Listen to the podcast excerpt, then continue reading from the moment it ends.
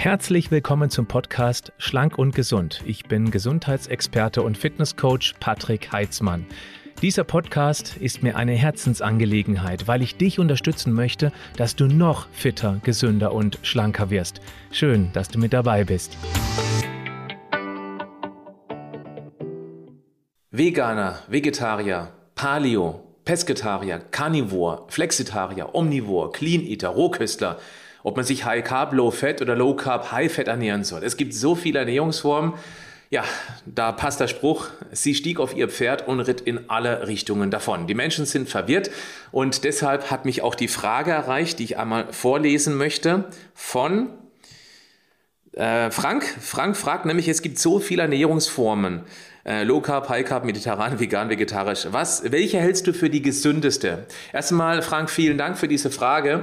Wenn ich mich zurückerinnere, als ich anfing, mich mit diesem Thema zu beschäftigen, war ich 16 Jahre alt. Da gab es diese Vielfalt noch gar nicht. Und das war damals gut. Auf der anderen Seite war es eben auch mühselig, sich durch die relativ äh, homöopathisch vorhandene Literatur zu wälzen, um für sich eben dann eine Richtung zu finden. Ich möchte heute in dieser Du fragst, ich antworte Session darüber sprechen, was denn die beste Ernährungsform eigentlich ist. Und da habe ich eine ja, relativ ernüchternde Antwort, denn ich bin mir sicher, das meiste wirst du wissen, aber es reicht auch, wenn du eins, zwei Ideen heraus erkennst, wo du sagst, wow, so habe ich das noch nie betrachtet. Also, es gibt eine wichtigste und eine ganz grundsätzliche Regel. Ist möglichst naturbelassen. Möglichst wenig auf ähm, Zutatenliste. Äh, es sollte möglichst wenig auf der Zutatenliste stehen. Es sollte möglichst regional und auch saisonal sein. Ich halte persönlich sehr viel vom Saisonkalender. Weiß nicht, ob du schon so zu Hause einen hast und auch ein bisschen dich danach beim Einkauf orientierst. Weil wer diese einfache Regeln, die ich jetzt gerade erwähnt habe, berücksichtigt, der kann eigentlich gar nichts mehr falsch machen. Weil er weckt damit auch die sogenannte somatische Intelligenz. Das ist diese Körperintelligenz, die kleine Kinder haben, die einfach das essen, was sie brauchen, wenn man ihnen alles zur Verfügung stellt, was auch Schwangere sehr häufig haben. Die haben plötzlich abstruse Lust auf irgendwelche ganz komischen Sachen, weil der Körper genau da jetzt was braucht, was da drin steckt. Solange es von der Industrie nicht verarbeitet worden ist, ist das dann gut und dem sollte man auch nachgehen. Jetzt gibt es aber hier ein großes Problem, was wir heute haben. Die Industrie möchte genau das Gegensätzliche. Die Industrie will ja, dass wir möglichst viel essen, weil genau das macht dann auch Umsatz. Das heißt, wenn wir mit relativ sauberen, naturbelassenen, unbehandelten Lebensmitteln ziemlich früh, äh, früh, satt werden, weil damit der Körper alles bekommt, was er eigentlich braucht, dann essen wir deutlich weniger. Weniger essen heißt weniger einkaufen, heißt weniger Umsatz. Und das muss man immer auf der Festplatte haben. Da geht es gar nicht so sehr um diese Ernährungsformen, da geht es um die wichtigsten Grundlagen. Und dann ist es egal, wie du dich ernährst. Klar, man kann sagen, vegetarisch, vegan, da kommen noch ein paar andere Aspekte mit dazu. Das ist auch völlig in Ordnung. CO2-Bilanz, insbesondere Tierhaltungsformen und so weiter oder eben Tierschutz kann ich alles nachvollziehen. Das finde ich auch super. Aber wenn es rein aus der Gesundheitssicht geht, dann sind das die wichtigsten Punkte. Und eigentlich könnte man hier das Video schon beenden. Wenn es dir schon ausreicht, dann schön, dass du mit dabei warst. Wenn du Lust hast, bewerte diesen Podcast oder das Video und dann war es das für dich. Ich möchte aber gerne noch ein bisschen tiefer reingehen. Ähm, nämlich, dass es eben doch noch Unterschiede gibt bei den menschlichen Bedürfnissen, auch wenn man denen nachgehen würde. Zum Beispiel ein Asiate, der hat andere aktivierte Gene als ein Inuit. Das kann man sich durchaus vorstellen. Dem Asiate steht eben, es stehen andere Lebensmittel zur Verfügung und das schon über unzählige Generationen als jemand, der im ewigen Eis lebt. Und die haben andere Genschaltungen sozusagen. Ja, das spricht man dann von Epigenetik. Ein Europäer hat andere aktivierte Gene als ein Aborigine. Da stecken Hunderte und Tausende von Generationen Evolution und eben auch eine bestimmte Lebensweise drin. Und wer sich sehr ursprünglich ernährt, keinerlei Industrieprodukte zulassen würde, der braucht eben dann noch keine Ernährungsleitplanken, weil der Körper einem dann sagt, was er braucht. Wir leben heute aber komplett anders und werden permanent beeinflusst ohne Unterbrechung. Und deshalb, jetzt kommt nämlich praktisch dann die Kehrtwende, genau deshalb machen durchaus Ernährungsleitplanken, und das sind ja diese ganzen Sachen wie Ketogen, Paleo oder Vegan, das sind ja alles Leitplanken, die geben dann eine grobe Orientierung und dann kann es auch Sinn machen, weil es einem Sicherheit vermittelt. Ob das jetzt gut oder schlecht ist, das möchte ich komplett weglassen, diese Bewertung, weil ich bräuchte es für mich nicht. Ich habe noch nie über lange Zeit einer bestimmten Ernährungsphilosophie gefolgt. Ich habe meine eigene für mich entdeckt, weil ich immer versucht habe, auf den Körper zu hören. Ich halte das auch für das Sinnvollste. Aber ich sage ganz klar, es gibt viele, die brauchen ein Grundgerüst, an dem sie sich dann entlang hangeln und orientieren können. Und dann kann es eben auch Sinn machen. Es gibt aber so ein paar ganz entscheidende Eckpfeiler, die wir berücksichtigen sollten. Und die möchte ich jetzt in aller Kürze einmal durchgehen. Die Grundlage überhaupt für eine gesunde Ernährung, langweilig, Dauerbrenner, ist Gemüse. Und das sollte möglichst frisch und vielfältig sein, also bunt. Nicht mehr das gleiche Gemüse essen, also nicht, nicht immer nur Möhrchen, weil der Darm mag Abwechslung und die Abwechslung bringt nämlich auch dann Bakterienvielfalt. Wir brauchen möglichst Multikulti im Darm. Je mehr Bakterienvielfalt wir haben, desto gesünder ist unser Mikrobiom. Und die Wahrscheinlichkeit, es kommt nach oben drauf, eine Nährstoffunterversorgung, die ist deutlich verringert, wenn wir eben möglichst buntes Gemüse essen. Also alle Farben durch, immer mal wieder wechseln. Und da ist eben der Saisonkalender eine wunderbare Sache, weil dann kommst du automatisch in eine gewisse Routine rein von wechselndem Gemüse und Obst. Gemüse sättigt und zwar nicht wegen der Kalorien, die das Gemüse liefert, das ist ja sehr überschaubar, sondern ganz wichtig, es lässt den Blutzuckerspiegel in Ruhe, weil wenn der nach oben schießt, dann kommt viel Insulin und dann klatscht es nach unten, dann haben wir Hunger und essen wieder mehr. Ja? Das passiert beim Gemüse eher nicht. Da geht also ganz langsam nach oben, marginal nach oben, hält sich dann lange auf einem konstanten Niveau und lässt ihn somit in Ruhe. Und auf der anderen Seite haben wir einen perfekten Vitalstoff Kalorienquotient. Das heißt, bei sehr wenig Kalorien liefert Gemüse, egal welches, eine Menge, eine massive Menge im Vergleich zum Weißbrot zum Beispiel von Vitalstoffen. Weißbrot hat verhältnismäßig viele Kalorien bei praktisch, ich mache das übertrieben, null oder extrem wenigen Vitalstoffen. Beim Gemüse ist es nämlich genau umgekehrt. Deswegen kannst du tonnenweise Gemüse essen, hast immer noch ein Kaloriendefizit, bist aber maximal abgesättigt mit eben diesen Vitalstoffen. Ich nenne es dann sensorspezifische Nährstoffsättigung. Und das ist super. Punkt Nummer zwei, Eiweiß. Wir brauchen möglichst hochwertige Eiweißquellen. Eiweiß ist der Grundbaustein des Lebens fürs Immunsystem, für die Muskeln, für die Zellen, für die Enzyme, fürs Gewebe und so weiter und so fort. Und spannend ist auch, dass der Körper erst Ruhe mit dem Hunger gibt, wenn er Protein gesättigt ist, weil er eben ganz bestimmte essentielle Aminosäuren braucht. Das sind so Einzelbausteine vom Eiweiß, aus dem er alles basteln und bauen kann, was er eben braucht, um zu überleben in dieser rauen Welt. Und wenn zu wenig Eiweiß ins System kommt, dann ähm, haben wir permanent irgendwie Hunger. Und spannend ist, wenn du dir mal die ganz typischen Industrieprodukte anschaust, von denen wir möglichst viel essen sollen, das Ziel der Industrie, dann sind die praktisch immer eiweißarm. Ich nehme jetzt mal diese High-Protein-Puddings und äh, Proteinriegel außen vor, weil die gehen nämlich diesen anderen Weg, weil es einfach mittlerweile modern ist und bekannt ist, dass sowas auch mehr Sättigung hervorruft. Aber die Klassiker wie Schokolade, wie Chips ähm, oder Salzstangen, alles das ist immer mit extrem wenig Eiweiß und damit futtern wir drastisch mehr davon, als wir eigentlich an Energie bräuchten und das füllt die Kassen der Konzerne und bei uns die Bauchsparkasse sozusagen.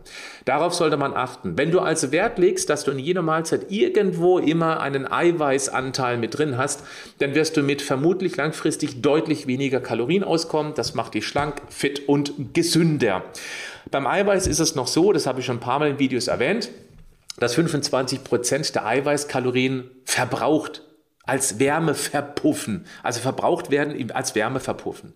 25 Prozent steht im Körper nicht als Energie zur Verfügung. Wenn man also mehr Eiweiß isst und damit was anderes vom Teller schubst, wie Kohlenhydrate und Fett, dann wird man alleine dadurch schon einen gewissen ähm, Effekt haben beim Kalorieneinsparen. Gute tierische Quellen sind die ähm, Bio-Eier oder auch Bio-Quark. Achtung, Bio-Eier, ich bin eher so Fan von freilaufenden Hühnern.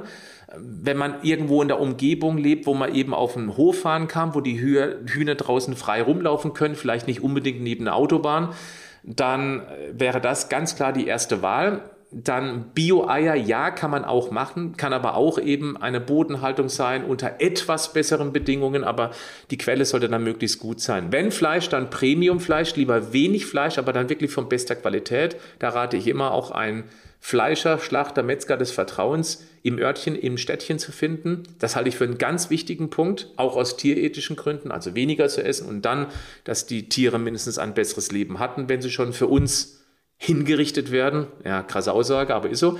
Premium Fisch würde ich auch drauf achten, eher kleinere Fische wegen Schwermetallbelastung. Das sind die Grundlagen. Es gibt super pflanzliche Quellen, die man unbedingt mal entdecken sollte. Hülsenfrüchte, Linsen, Erbsen, Bohnen, was man damit alles machen kann, aus Kichererbsen beispielsweise. Ich bin ein riesen Fan von Hummus. Hummus ist einfach extrem lecker. Oder auch Tofu kann man probieren. Tempeh kann man auch mal probieren. Das sind die pflanzlichen Quellen. Okay, haben wir das Eiweißthema abgehakt. Jetzt kommen wir zu den gesunden Fetten, auf was man achten sollte. Erstmal die Kernaussage, Fett ist überlebenswichtig, insbesondere die hoch ungesättigten Fette, EPA und DHA. Und von denen nehmen wir leider durch die typische Industrieernährung drastisch zu wenig zu uns. Hier würde ich sogar empfehlen, wenn man sich dessen bewusst ist, dass man eine Nahrungsergänzung nimmt. Es gibt drei Standardnahrungsergänzungen, die ich uneingeschränkt jedem empfehlen kann und auch jeder. Das ist einmal Omega-3 mit möglichst hohem EPA-DHA-Anteil. Das ist Magnesium, weil wir da aufgrund der industrialisierten Landwirtschaft viel zu wenig im Essen drin haben. Kann man auch messen lassen. Dann Vitamin D, weil wir einfach den ganzen Tag in künstlichen Höhlen sitzen und nicht mehr so wie Ötzi früher ständig draußen an der frischen Luft waren. So, und äh, beim Fett, es muss keine Nahrungsergänzung sein, wenn man eben regelmäßig Fisch isst, zwei bis dreimal pro Woche, dann ist das natürlich auch eine wunderbare Möglichkeit. Ich möchte das nicht so sehr vertiefen, weil da hatte ich schon mehrere Videos bzw. Podcast-Folgen dazu gemacht. Da kannst du gerne mal recherchieren, wenn dich dieses Thema interessiert. Ich bin der Meinung, gerade die hoch ungesättigten Fette werden leider völlig unterschätzt. Weniger gesättigte Fettsäuren wie insbesondere Palmöl und schau bitte mal auf die Zutatenliste von deinem Lieblingsprodukt, was du draußen kaufst wie häufig Palmöl oder Palmfett verwendet wird. Das ist schon echt krass und das ist kein gutes Fett. Dann Wurst sollte man auch eher reduzieren und wenn von sehr guter Qualität. Aber Wurst generell ist immer so ein bisschen kritisch, sage ich mal, wenn es dann zu viel wird. Es gibt ja Menschen, die essen morgens Wurst, mittags Fleisch, abends Fleisch, Wurst. Also dreimal am Tag Fleisch und dass es nicht gesund ist, das ist jetzt auch keine Raketenwissenschaft. Dann Käse finde ich gut, aber da macht auch die Menge das. Ach, ja, nehmen wir es mal in Gänsefüßchen. Gift. Käse sättigt auch sehr stark. Ähm, Käse ist ein super Eiweißlieferant. Aber wenn man eben sehr viel Käse isst, dann ist es auch Käse für die Gesundheit. Mehr von einen einfach ungesättigten Fetten wie Avocado, Nüsse oder Olivenöl, ja, und von einem hochwertigen Olivenöl immer ähm, Virgin, also praktisch jungfräuliches Öl, steht drauf. Extra Virgin, sowas zum Beispiel sollte unbedingt draufstehen. Und natürlich das auch in Maßen. Mehrfach ungesättigte Fette, äh, wie eben aus fettreichem Fisch, Lachs, Makrele oder Hering. Oder man kann auch Leinöl zu sich nehmen. Im Quark beispielsweise schmeckt es ganz gut. Problem ist beim Leinöl, dass es eben sehr ähm, schlecht in diese vorhin genannten hoch ungesättigten Fette wie DHA und EPA verlängert wird. Es muss, ist eine Kettenverlängerung mit Hilfe von Enzymen im Körper. Und das funktioniert relativ schlecht, wenn man sich also nur von Leinöl ernährt dann äh, kann es trotzdem ein deutliches Defizit bei EPA und DHA geben. Und dann würde ich empfehlen, wenn man es nicht über den Fisch hinbekommt, eben eine hochwertige Nahrungsergänzung zu sich zu nehmen, wenn du mir vertraust. Das ist das Produkt, an dem wir neben unserem Proteinriegel am längsten gearbeitet haben, nämlich fast zwei Jahre, bis wir einen Hersteller gefunden haben, der genau das produzieren konnte, was wir uns gewünscht haben, nämlich ein Produkt, ähm, auf Triglyceridbasis mit verhältnismäßig sehr wenig Vitamin E. Das ist gut aus verschiedenen Gründen. Und einem sehr hohen Anteil EPA, DHA, das eben auch nicht fischig im Aufstoßen schmeckt. Das finde ich ekelhaft. Das wollte ich nie haben. Und ähm, dann ist es selbstverständlich schwermetallgereinigt und so ein Kram. Also das ist wirklich ein sehr gutes Standardprodukt, was ich jetzt schon seit mittlerweile über zwei Jahren natürlich nur von Vitamo mitnehme. Also wenn du Lust hast und so ein Produkt suchst, aus meiner Sicht eines der wichtigsten Nahrungsergänzungen, dann klick mal in die Show Notes hier zum Podcast beziehungsweise in die Videobeschreibung. Nächster Punkt, komplexe Kohlenhydrate. Kohlenhydrate sind nicht böse, aber sie sind nicht essentiell. Das heißt, theoretisch, das betone ich jetzt ganz bewusst, müssen wir sie nicht essen. Wollen wir aber, weil es schmeckt. Ich sage immer, Kohlenhydrate sollte man sich verdienen. Denn Kohlenhydrate sind hauptsächlich Muskelbenzin. Wer sich also viel bewegt, beruflich oder auch privat in Form von Sport, der verträgt deutlich mehr Kohlenhydrate als ein Sitzriese, der eben ja, den ganzen Tag nur auf dem Popo verweilt.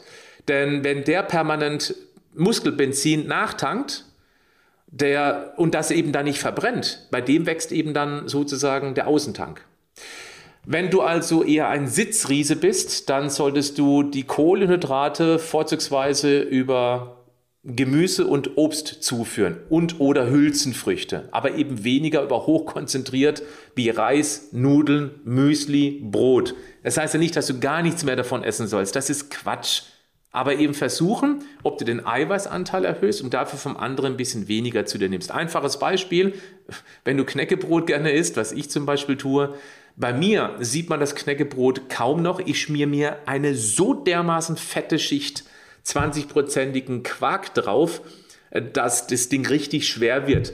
Also ich schaffe eine 250 Gramm Quarkpackung auf zwei, manchmal drei Knäckebroten unterzubringen. Da kannst du mal vorstellen, wie fett meine Quarkschicht oben drauf ist. Und andere essen dann vier oder fünf Knäckebrote und nehmen nicht mal die ganze Packung Quark. Und das ist ein einfaches Beispiel, wie du eben umschiften kannst, um an mehr Eiweiß und eben etwas weniger Kohlenhydrate zu kommen. Das war jetzt nur ein Beispiel. Wenn du mehr solche Beispiele hast, haus rein in die Kommentare, fände ich auch mal interessant. Natürlich gibt es auch einen Unterschied bei den Kohlenhydraten zwischen schnellen und langsamen, klar. Also die schnellen Kohlenhydrate sind die kurzkettigen, ähm, die, die sehr schnell ins Blut übergehen, einen hohen Insulinausstoß zur Folge haben. Das ist ganz typisch für Zucker und Weißmehlprodukte. Und auf der anderen Seite haben wir die gesunden Kohlenhydrate in Vollkorn, Gemüse, in Hülsenfrüchte, in Quinoa oder Buchweizen beispielsweise. Darauf sollte man natürlich auch achten, aber das ist, glaube ich, Standard. Aber ich mache das ja im Kontext, welche Ernährungsform ist die beste. Und man muss keine bestimmte Form verfolgen, sondern ich gebe jetzt ganz grobe Leitplanken und innerhalb von denen kannst du dich frei bewegen. Punkt Nummer 6, das ist aus meiner Sicht die wichtigste Regel Iss mal nur, wenn du Hunger hast. Viele Menschen kennen den Hunger gar nicht mehr. Sie essen aus Langeweile, aus Frust oder als Belohnung. Hast du schon mal wirklich den Hunger wieder erlebt? Und Vorsicht, es gibt einen harten und einen zarten Hunger. Der harte Hunger ist, dass du unterzuckert bist und dass du ähm, Schweißausbrüche bekommst, dass du dich zittrig fühlst. Das ist kein guter Hunger. Und der kommt meist dann, wenn du einen ganz miesen, einen an die Wand gefahrenen Fettstoffwechsel hast weil der Körper hat ja zwei Hauptenergiequellen, einmal Kohlenhydrate, einmal Fett. Eiweiß ist nur ein ganz schlechter äh, Energielieferant, deswegen beschränke ich mich auf die beiden. Und wer permanent und immer nur schnelle Kohlenhydrate zu sich nimmt, morgens, mittags, abends, auch in Form von Getränken und Süßigkeiten und Chips und was ich was allem, der hat seinen Fettstoffwechsel möglicherweise so an der Wand gefahren, dass wenn der Blutzuckerspiegel unten ist, der Körper nicht gegenreagieren, äh, gegenreagieren kann mit Fettverbrennung. Das wäre ein typisches Zeichen. Den kann man trainieren durch Sport und durch eine Switch der Ernährung eben hin zu den langkettigen Kohlenhydraten und eben dann zu etwas weniger Kohlenhydraten bei mehr Eiweiß und hochwertigen Fetten. Dann lernt der Körper das auch wieder. Das ist ein ganz großer Vorteil. Ähm, also schau bitte mal, ob du, äh, ob du mal Hunger wieder erleben kannst. Weil ein zarter Hunger, den könntest du locker eine halbe Stunde, vielleicht sogar eine Stunde, eineinhalb Stunden aushalten. Ohne Probleme. Den kannst du möglicherweise sogar bis zur nächsten Mahlzeit mit einem Milchkaffee überbrücken oder mit einer Tasse Tee. Oder einfach mit einem kalten Glas Wasser wäre auch eine Möglichkeit. Halte die Esspausen ein. Ich halte von Snacks gar nichts. Snacks ist so ein niedliches Wort. Snacks, Snacks. Niemand snackt zu mir. Ein Snack. Das ist überhaupt nicht niedlich. Ich, ich finde Snacks, das hat meine, meine Frau, die Aline, hat das mal zu mir gesagt, das fand ich sehr lustig. Ähm, also der Witz kommt von ihr. Snacks ist wie Übergangsjacke. Braucht man nicht. Also wir Männer auf jeden Fall nicht, finde ich. Eine Übergangsjacke. Einfach mal zwischendurch die Klappe halten. Und das ist ganz lieb gemeint. Dreimal am Tag, viermal am Tag essen. Das sollte reichen. Okay? Punkt Nummer sieben, nimm dir Zeit zum Essen und kaue ordentlich. Das klingt total banal, ist aber sowas von wichtig, weil die Verdauung beginnt im Mund. Klar, und wenn da viel gekaut wird, je kleiner, desto entspannter für die Verdauung danach. Da würden ganz viele Probleme auch mit Blähbauch gar nicht erst auftreten. Hast du gerade hingehört? Ich weiß, dass insbesondere Frauen mehr als Männer unter Blähbäuchen leiden. Versuch mal mehr zu kauen. Und du wirst merken, der Schluckreflex kommt häufig viel zu früh. Arbeite daran. Wenn du nur diesen Punkt heute aus diesem Video, aus diesem Podcast umsetzt, du wirst nicht, nicht ahnen können jetzt, äh, was das für ein Benefit für deine Gesundheit, fürs Wohlbefinden sein kann. Werd zum Dauerkauer, mach Kaujogging, versuche jeden Bissen zu kauen, selbst wenn nur noch Matsch im Mund ist. Man isst langsamer, das heißt, man nimmt auch früher wahr, wenn man tatsächlich satt ist. Das Sättigungsgefühl kommt ja ungefähr nach circa 20 Minuten und man hat eben insgesamt auch viel weniger Gefahr, sich zu überfressen. Punkt Nummer 8, achte auf flüssige Kalorien. Viel trinken ist klar, aber eben dann, was man trinkt. Keine Fruchtsäfte, halte ich nichts davon, keine süßen Smoothies, keine Cola, keine Limo, das ist völlig klar. Klar, wenn du ab und zu mal ein Glas trinkst zum Genuss, zum bewussten Genuss, dann gehört das gerne mit dazu. Das ist völlig in Ordnung, aber eben nicht als Flüssigkeitszufuhr. Zähl das bitte als reines Genussmittel. Denk bitte dran, selbst ein Glas frisch gepresster O-Saft hat schon über 100 Kilokalorien. Und das ist genauso viel wie eine Cola. Klar ist ein frisch gepresster O-Saft immer noch zehnmal besser als eine Cola. Aber es ist, wenn man es aus der Energieperspektive betrachtet, nicht wirklich besser. Klar liefert ein paar Vitalstoffe mehr, aber das ist auch sehr homöopathisch. Obst sollte gegessen und nicht getrunken werden. Wenn dir normales Wasser nicht schmeckt, dann gib einfach frische Minze rein oder mach ein paar Scheiben Zitrone oder Zitronensaft rein, vielleicht Orange. Du kannst auch ein paar Beeren reinpressen, damit es einfach ein bisschen Geschmack hat. Wenn es dir immer noch zu langweilig schmeckt, wir haben bei Vitamoment unser Daily Flavor, was sehr beliebt ist in verschiedenen Geschmäckern. Ich sage ganz klar, das Beste, was du trinken könntest, ist klares Wasser oder auch ein Kräutertee, selbstverständlich. Aber viele kommen damit nicht klar und da kann man mit sehr, sehr wenig Daily Flavor Einsatz einen echten Geschmackszirkus zaubern. Und das wäre dann immer noch ein Ticken besser, auf jeden Fall, als Cola und auch als Cola Light, weil eben da viel weniger Zusatzstoffe drinstecken. Zum Beispiel die Süße kommt über Inulin. Inulin ist ein Ballaststoff für den Darm, um nur mal ein Beispiel zu nennen, was da drin ist, was besser ist als eben eine Cola Light.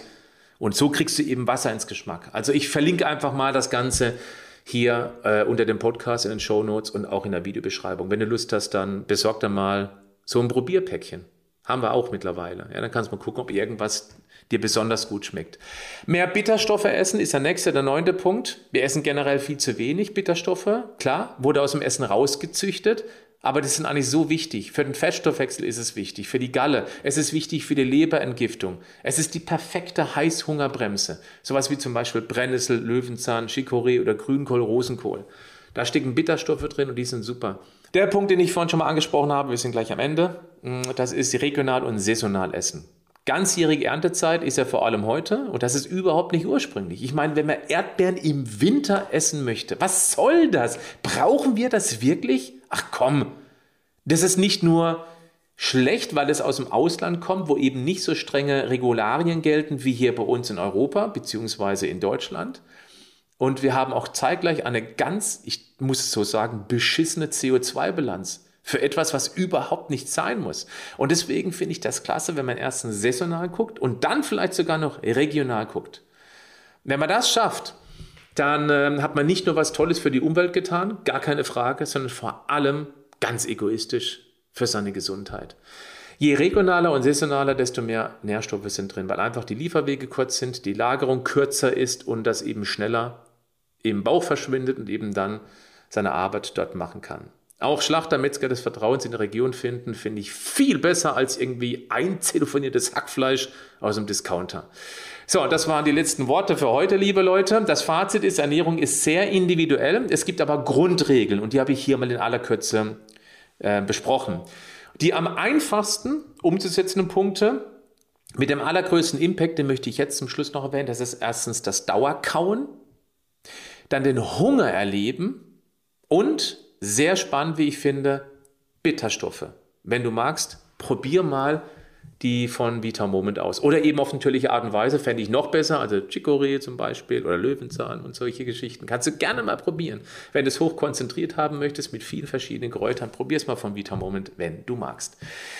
Wenn dir irgendwas fehlt in dieser Auflistung hier, schreib es in die Kommentare. Schreib mal den Punkt rein, den du für dich am spannendsten fandest oder was mich auch mal sehr interessieren würde, wenn du das YouTube-Video dazu anguckst, dann, äh, ob du für dich hier irgendeine neuen Impuls, neue Erkenntnis gewinnen konntest. Das fände ich interessant als Feedback für mich und meine Arbeit. Wenn du die Arbeit honorieren möchtest, bewerte einmal den Podcast bzw. gib diesem Video einen Daumen nach oben. Und wenn du es noch nicht getan hast, abonniere meinen Kanal, denn hier geht's weiter mit vielen weiteren spannenden Infos, die leicht verdaulich und äußerst gesund sind. Bleib gesund, aber mach auch was dafür.